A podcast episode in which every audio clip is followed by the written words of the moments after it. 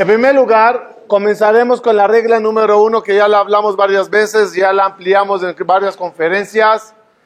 La alegría no depende de los labios, no depende de las, risas, no, no depende de las cosquillas, depende nada más del cerebro.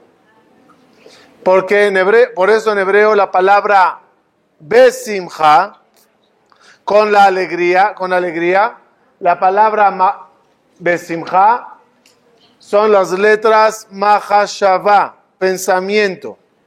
Todo depende cómo una persona piensa en la vida. Si quieres mejorar tu ánimo, tu alegría en la vida, cambia tu forma de pensar. Lo abordamos hace tiempo con un lema muy bonito en hebreo que se llama Emet. Emet significa verdad, pero Emet es una fórmula de vida. Aleph, Mem y Taf son las letras, tres letras que forman la palabra Emet. Significan Aleph, Erua, Mem, Machshava, Taf, Dguva. Erua, Machshava, Dguva. En español, acontecimiento, pensamiento, reacción. Acontecimiento, pensamiento, reacción. ¿Qué quiere decir? Acontecimiento es lo que de repente pasa. Es un acontecimiento. Todo depende cómo pensarás, cómo lo tomarás, cómo lo analizarás el acontecimiento. Ejemplo, llamas, llamas a tu esposo y no contesta. ¿Cómo se llama eso? Acontecimiento. Pensamiento A, no me quiere contestar, está viendo la llamada, lo hace adrede, prefiere hablar con sus amigos, Si esa es la machshava, la tguva, la reacción al pensamiento, ¿cuál es? Enojo, molestia. E incluso algunas ya le leen la parasha de Kitabó con todas sus maldiciones. Segunda, segundo pensamiento. Está ocupadísimo ahorita escribiéndome una carta de amor y cariño. Está justo comprándome las flores Ok. Reacción. Alegría. Cada acción tiene su forma de pensar. Y la forma de pensar causará la reacción de nosotros. El acontecimiento no le puedes evitar en la vida. Son cosas que pasan. Son cosas que llegan. Se te cayó el florero y se rompió todo. Eh, se, llama, se llama acción. Reacción. Ay, qué mala suerte. Ay, la vecina con su mal de ojo. Ay, ¿no? Reacción, de nuevo, enojo, frustración. Pensamiento dos, capará, todo es por bien, nos salvamos de algo malo aunque sea mentira, es bueno.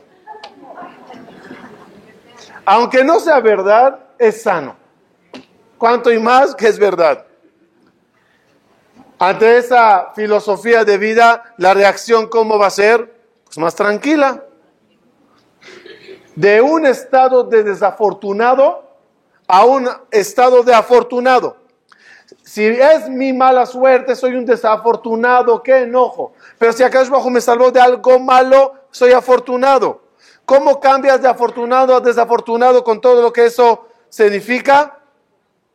Con solo la forma de pensar. De tal forma que la clave número uno para tener una vida más tranquila, más feliz, cambia tu forma de pensar y verás cómo todo en la vida cobra otro color. Las amistades, las compañías, la gente con la que uno está, normalmente altera el ánimo para bien o para mal. Hay personas que no puedes escoger estar o no estar en su compañía, porque son familiares, son gente, digamos que no es la opción de no estar con ellos. Esa gente lo dejemos de lado un minuto. Pero hay amigos, amigas, tandas, vecinos, compañeros, que uno puede decidir si estar o no estar con ellos. Digamos ese tipo de personas que estás por elección con ellos. Esa gente, lo mejor sería que uno siempre escoja su Javer Tov, sus buenos amigos, sus buenos compañeros. Y el buen compañero, una de las calificaciones que tiene que tener es que cuando estoy con, estoy feliz, estoy alegre. O gente alegre, o gente que me da alegría estar en su compañía. Buscar esas tandas sanas, de amistades sanas. Porque amistades prohibidas, con todo lo que eso signifique, a mejor son momentos agradables de rato, pero es una angustia y un remordimiento de por vida. Hablamos de cosas de gente que da gusto estar en su compañía y es puro y amable correcto, kosher, etcétera, escoge tu tanda. No porque nacimos con estos amigos, debo de estar con ellos y ir, sufrir el bullying, salir amargada, amargado, con lágrimas. ¿Qué necesidad hay? ¿Vas a salir a tomar un café? Pues escoge quién es tan agradable de salir con ella a tomar un café. Vas a invitar a tu mesa gente que tengas, que tengas alegría que estén en ella. Muchas veces las personas que nos rodean alteran para bien o para mal nuestro estado de ánimo. Personas que te afectan en tu estado de ánimo, haz la paz con ellos. Y aclaramos en una ocasión cómo se hace la paz con gente problemática.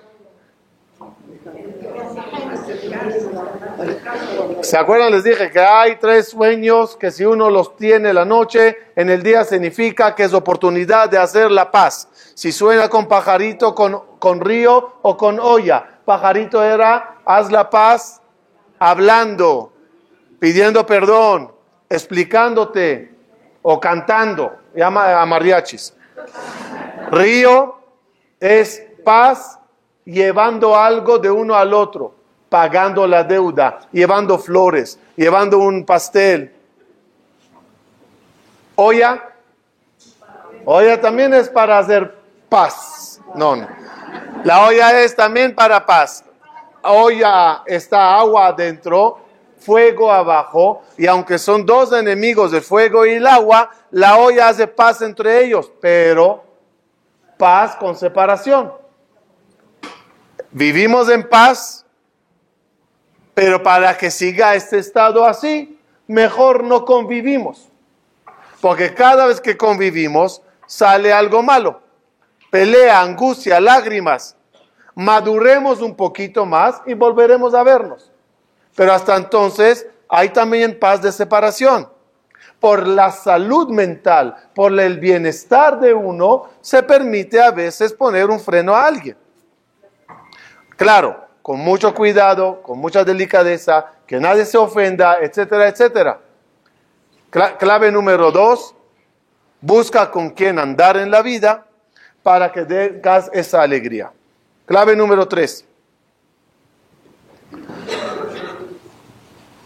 Es bueno leer artículos medicinales que explican a la persona ¿Qué causa la risa y la alegría en su metabolismo y en su defensa, en todas las, toxinas que libera el cuerpo a la hora del enojo, a la hora de la rabia, a la hora de la alegría, a la hora de la risa. Es muy importante para uno aprender el beneficio y el daño que causa la amargura y la risa. Cuando uno entienda qué eso causa en su interior, en su cuerpo, se animará más inclinarse hacia la risa y la sonrisa y alejarse cuanto más del enojo y la rabia. Cuando uno empieza, a entender que los enojos, la rabia, la molestia que tienes sobre alguien te daña a ti más que a él, te daña a ti más que a ella, y tu salud está antes que todo, y sabrás qué causa esos enojos y rabias. ¿Cómo pueden llegar, llevar a la persona a un estado de enojo, después tristeza, después depresión? Y la alegría, ese ánimo, todos los mecanismos de defensa corporal se despiertan cuando una persona es alegre y sonriente. Hasta a los enfermos se les cura, además de todo lo que se les da de medicinas, con risoterapia. Y, estudios amplios demuestran cómo enfermos, que Dios mande refuerzo a todos, cómo logran salir adelante solo con el ánimo y la sonrisa y la alegría. Y cómo enfermos con baja, baja, eh, con problema bajo, no tan grave, terminaron mal solo por el ánimo negativo de ellos. Eso lo dijo Shlomo Amelech. ¿Qué doctor podrá curar un espíritu caído? Cuando el enfermo está mal, no hay doctor para ello. Solo trae el Rambam. Y si tiene ánimo, no necesita de doctor. Una forma de decir, el ánimo es la salud más grande. A veces uno dice, sí, sí, yo sé que es importante ser alegre, pero tengo demasiados problemas que no me dejan. Respuesta, tienes razón. Pero ahorita, ¿cuál es, según tu opinión, el siguiente paso? rendirse ante los pequeños problemas y con ese estado de ánimo horrible agravarlos, o esforzarse y, y, buscar siempre el lado positivo de las cosas, como ya vamos a ver el siguiente punto, y hacer esfuerzos titánicos para alegrarse y salir del problema. Cuando uno lo, lo sepa, porque, ¿por qué digo leer artículos de, de medicinales de eso? Porque una cosa es decirlo, pero cuando lo estudias a fondo y te lo ponen con nombre y dónde sale y qué causa y, y, datos y enfermedades y salud, eso ayuda, esa información causa formación y uno aprende con eso lo importante y lo valioso que es procurar ser sonriente y alegre en la vida y no lo contrario. Claro, siguiente punto, ¿qué, número estamos? Cuatro. Cuatro Hace falta también un empujoncito. Ok, quiero ser alegre. Ok, ¿qué quieres que haga ahorita? ¿Que me haga cosquillas todo el día? ¿Qué quieres que haga? Entonces hay ejercicios mentales que ayudan. Ejercicio número uno dentro del cuatro es aprende siempre a ver en tu vida la mitad del vaso lleno.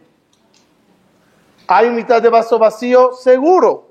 Nadie en el mundo, nadie tiene el vaso lleno, nadie. Tú crees que ella lo tiene. Uno cree que el otro lo tiene. La realidad es, nadie lo tiene. Todos tenemos problemas. Y se los digo como rabino, porque los rabinos sabemos los problemas que tiene la gente. A veces te sientes que eres del cote la maharabí. Nada más la gente que viene a llorar les pido no termines poniendo un papelito en mi oído. Y a la gente que envidias son la gente que tienen problemas.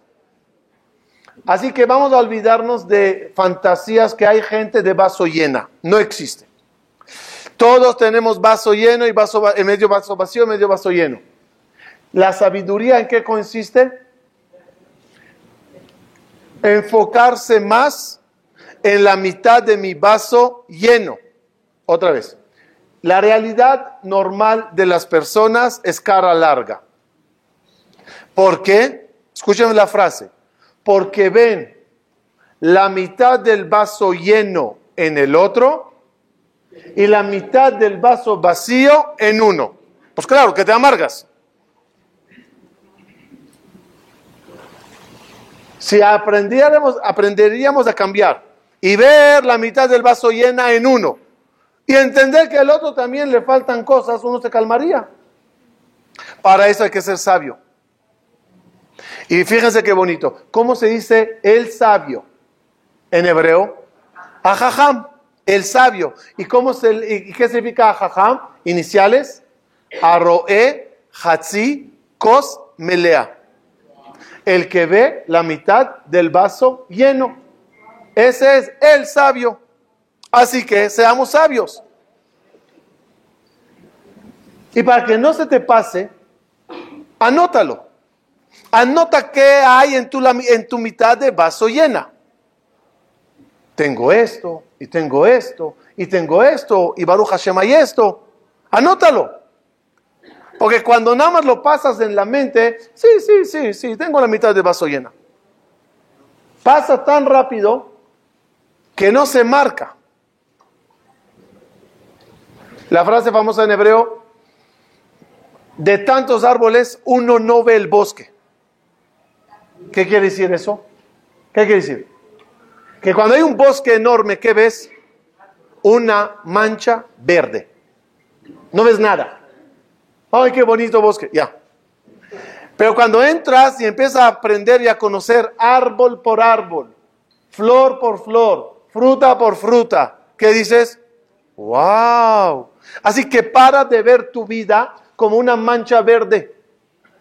Empieza a desglosarla y verás que esa mitad de vaso llena está realmente llena de gotas maravillosas. No es una gran gota en, un vaso, son gotitas y gotitas de bienes y favores que Hashem te hizo. Hay una mitzvah, se las voy a recomendar, de alegrar a los novios en el día de la boda. ¿No? Ya lo hablamos varias ocasiones. Es muy importante alegrar, alegrar los novios por todo lo que los viene después. Entonces, uno tiene que alegrar a la pareja lo más que se pueda. Pero ¿saben qué? Déjenme agregarles otra mitzvah más. Porque al parecer los novios de verdad están muy felices ese día con tanta fiesta. Pero a veces los padres de los novios, que tanto se esmeraron y se esforzaron en preparar toda la fiesta, etcétera, no digo que están tristes, pero están tan ocupados que en todas las bodas, a la gente allegada, cuando les veo en plena fiesta, les digo, para un minuto, detente. Tu boda no la estás viendo. Estás viendo una gran mancha verde. Detente un minuto. ¿Viste las flores en cada mesa? Qué bonitas están. ¿Viste las lámparas? ¿O viste la mejizá? ¿O viste la, el baile? Escucha la música. ¿Ves la música? Mira la canción, qué bonita. Y agarra a la persona que está festejando y deténle el, el tiempo, un minuto, y que se dé cuenta de todos los detallitos de la boda. A todos los amigos que les dije, cuando les veo, me dice, me acuerdo nada más de ese minuto que hablé contigo, era el único minuto que me acuerdo de la boda. Porque todo pasa tan rápido y termina y dice, estuvo increíble, pero no lo vives y no lo disfrutas en el momento. Otra vez, mashallah, Baruch Hashem, de tanto bien, no te das cuenta de, del todo el bien que hay. Pues la vida es como esta gran boda. Y hay muchas cosas buenas en la vida. ¿Por qué Barminan llegar a la frase horrorosa? Uno no valora lo que tiene hasta que lo pierde. ¿Por qué? Porque hay que perder las cosas para valorarlas cuando las teníamos. ¿Por qué no puedes valorar el hecho de caminar? Cuando puedes caminar, no para cuando se te rompió un pie y no puedes quedar y te quedas en la cama, ay, qué grande es caminar. ¿Por qué no podemos valorar a todos los familiares mientras están vivos? ¿Por qué no podemos valorar lo que es la familia antes que se vayan de viaje y se muden? ¿Por qué no podemos valorar nuestra mesa con todos los manjares que hay en ella, etcétera? Cada uno, para alegrarse, debe de detener el tiempo y observar la mitad del vaso llena y realmente está llena. ¿Saben qué va a pasar cuando te empieces a, a fijarte en la mitad del vaso llena? Te darás cuenta que no es la mitad. Es mucho más que la mitad. Y aquí tocamos el siguiente punto. Punto número 5, creo, ¿no? Para ser alegre, pon en proporción correcta tus problemas.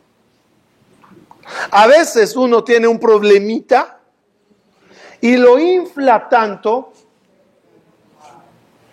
que le amarga toda la vida por una tontería. ¿Cuánta gente destruyen, eh, ejemplo así, la mesa de Shabbat? Porque se le cayó dos gotas de vino sobre la camisa o la corbata o el pantalón. Está bien. ¿Cuánto cuesta arreglar el problema? Tintorería. ¿No? Hay una aquí en oferta los que quieran. Nada. Y por eso destruyó todo el ambiente, gritó, chilló, maldijo, ya sé. Oye, relax. ¿Cuántas, ¿Cuántas veces vamos de viaje con la familia? Y por una tontería de asiento en el avión, que la maleta, que la esto, que el extra de, de kilo, se estropeó todo el viaje. ¿Saben qué es Sinat Hinam? Odio gratuito. ¿Qué es odio gratuito? Traducción del término odio gratuito, que por eso se destruyó la casa más lujosa, más sólida, más sagrada, la casa divina del Bet Amikdash se destruyó por odio gratuito. ¿Qué significa odio gratuito? No odio gratis. Odio gratis es odio de locos. O sea, si yo te odio sin que tú me hagas nada, es odio de locos. ¿Qué es odio gratuito? Odio con motivo. No sin motivo, con motivo. Pero, les voy a dar un ejemplo. Uno se fue a comprar algo y le dice, oye, qué bonito, ¿cuánto te costó? Si, si, si estuvo en tremenda oferta, 50 más 30 más 8 más esto, ¿qué dice? Balash, gratis, gratis. Eh, no entiendo, ¿cómo que gratis? ¿Pagates o no pagates? Sí, sí pagué. Entonces, ¿por qué dices gratis? Es que era tan pequeño lo que pagué que lo llamo, lo, llamo gratis. Odio gratuito significa odio con motivo, pero un motivo tan tonto, tan pequeño, que no vale la pena por ello perder lo grande. La mayoría de la gente sufren de tristeza gratuita. Es decir, tristeza pequeña que amarga toda la vida. consejo número 6 es pon en su tamaño tus problemas, no los infles más de lo que son. Big deal, está bien, está bien. Dijo A, está bien. ¿Cómo se atreve a traerme un pastel de superama si yo la traje de... Si pondríamos los problemas, eh, las dos cosas anteriores que les dije, el punto 5, el punto 6, la regla se llama binoculares. Los binoculares, cuando vemos con ellos normal, vemos todo, vemos todo grande y cerca. Cuando los volteamos lo vemos todo chiquito y lejos. Muy bien, esa es la regla de la sonrisa y la alegría. Tus cosas bonitas, véanlas con el binocular bien puesto. Grande y cerca. Y los problemas, volteemos los binoculares. Chico y lejos. Punto número 7. Seguimos del 6. ¿Qué quiere decir lejos? ¿Cuántas veces pasa así? Una pareja empiezan a planear hoy, desde hoy, Shavuot. Oye, en Shavuot nos toca ir a Cuernavaca. ¿Dónde vamos a comer la noche? ¿En casa de tus padres o en casa de los míos? Y empieza la discusión, que les toca a los míos, que los toca a los tuyos. ¿Cuándo pelearon? Desde Rosh de Shadar hasta Shavuot. Pelea. Al final, víspera de cancelaron y se fueron a, yo que sé, Acapulco. Regla. No pelees hoy la pelea que puedes pelear mañana. No te amargues hoy lo que te vas a amargar mañana, ¿va? Es que tus padres nos invitaron a ir con ellos de crucero. No soporto. Está bien, está bien. Cuando llegues al crucero, amárgate. Pero ¿por qué te amargas todo el camino? Uno se amarga por el mañana. Uno a veces se amarga por el ayer. Y puede ser que el ayer ya pasó. El mañana todavía no llegó. Y hoy es un día neutro. Pero al traer la basura de ayer y la de mañana al hoy, pues claro que uno vive en un basurero toda la vida. Lo de ayer ya pasó. Lo de mañana no llegó. Disfruta hoy. Si Barminan mañana llegará ese día triste y enojón, bien, amárgate, va. Pero hoy, ¿para qué agregar? Las cosas malas se postergan.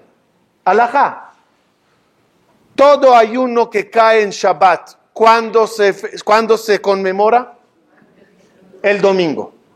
Cada fiesta que cae en Shabbat, con el Purim, se adelanta.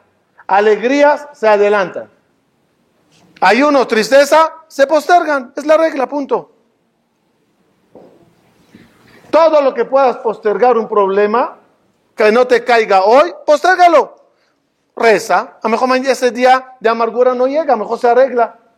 Muchas veces la tristeza coincide cuando una persona analiza su persona y vida. Cuando uno analiza su persona. Y uno dice, soy un fracaso. Nunca tuve suerte. No sirvo para nada. Por lo tanto, tristeza. Lo contrario, alegría. Por eso dicen sabios, para ser alegre, procura ser útil en tu vida y ayudar a cuanto más personas.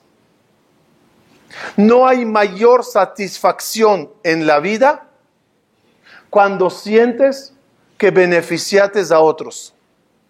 Y esos otros comienzan en casa, con la familia, con los hijos, sigue con los necesitados, sigue con gente en la comunidad y sigue con gente en el mundo.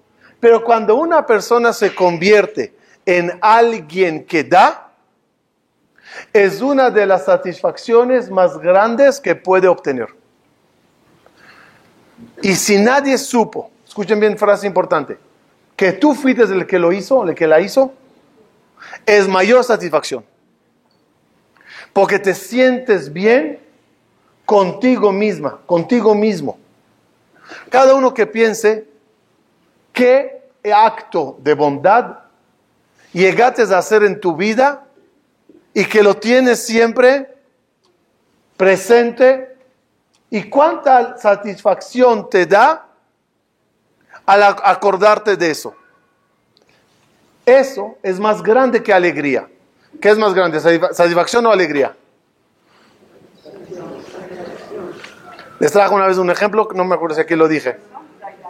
Nuestro amigo recibió invitación de la boda del primo, feliz de la vida. Por fin mi, mi, primo se va a casar, Por fin una muchacha se apiadó de él, ya. Llega el día de la boda, nuestro amigo se prepara, manda su coche nuevecito a lavar, se compra la ropa más lujosa, va al peluquero, cuando va camino a la boda, ya aparece él mismo el hatán. Camino a la boda, ve un choque. Un señor se estampó contra un árbol. ¿Nuestro amigo qué hace? Claro, para, baja, checa, ve al, conductor herido. El coche aplastado, el conductor, herido. Nuestro amigo no lo piensa dos veces. Rompe la puerta, el vidrio, se le cortó el traje. Saca al herido, se manchó de sangre. Le pone en su coche lujoso, se, se manchó ahí todo. Y le lleva al hospital y le entrega en manos de los doctores. Así ya no va a ir a la boda, pues se queda a ver qué va a pasar con esta persona. Y a las dos horas sale el doctor estrechándole la mano y diciéndole, gracias por traer a esta persona, le salvates la vida. Pues se va a la casa, se va a ir a dormir nuestro amigo esta noche. Si iría a la boda y la pasaría bien y bailaría, ¿cómo iría a dormir? Crudo, eh, digo, alegre alegre. ¿Y hoy cómo se va a ir a dormir? A raíz de lo que hizo, satisfecho. Son dos cosas muy diferentes. Las alegrías pasan, las satisfacciones se quedan. Si quieres ser una persona alegre, más de buscar sonrisas y alegrías momentáneas, busca un estilo de vida que te llena de satisfacción. La satisfacción causa una alegría permanente. ¿Qué te, qué te satisface? Pues cada uno que ponga su lista. A mí me satisface ayudar, pues ayuda. A mí me satisface donar horas en la comunidad, dónalas. A mí me satisface ir al CNIS y limpiarlo. Está bien, limpiarlo. Cada uno que le venga a la cabeza lo que le alegra. Nueve, listas, hacerse una lista de cosas que te alegran en el día. ¿Qué te gusta? Fíjense que yo te puedo preguntar qué te gusta y aunque tengas 80 años, se te hará difícil sacarme la lista de así de mano. ¿Qué, me gusta? Me gusta, me gusta, no sé, me gusta. ¿Qué te gusta?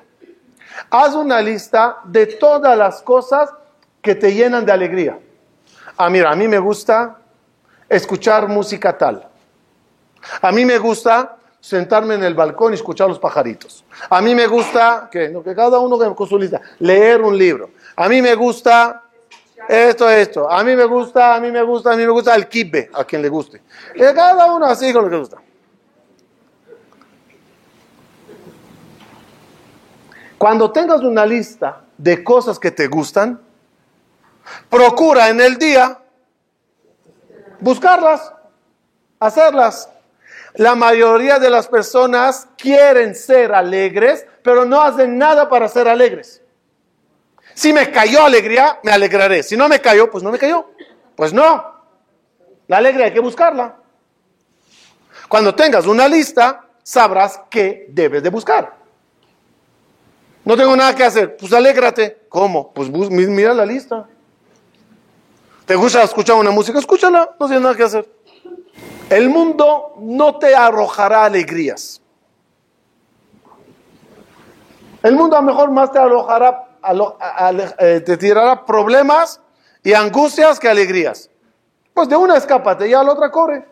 Además de buscar personas agradables, momentos agradables, pensamientos agradables, es recomendable buscar lugares agradables.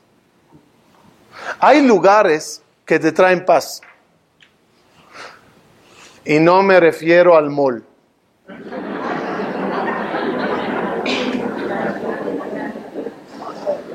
Si es un dato real, ninguna señora en el mundo recibió un ataque al corazón en un mall. No existe.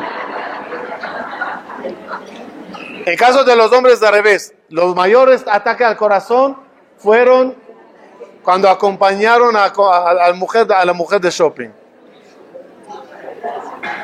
Explican nuestros sabios bajo la regla Koach Hamafil Bamufal, las paredes están impregnadas de los que la hicieron, la intención con la cual la hicieron, y al estar impregnadas de energía, transmiten energía.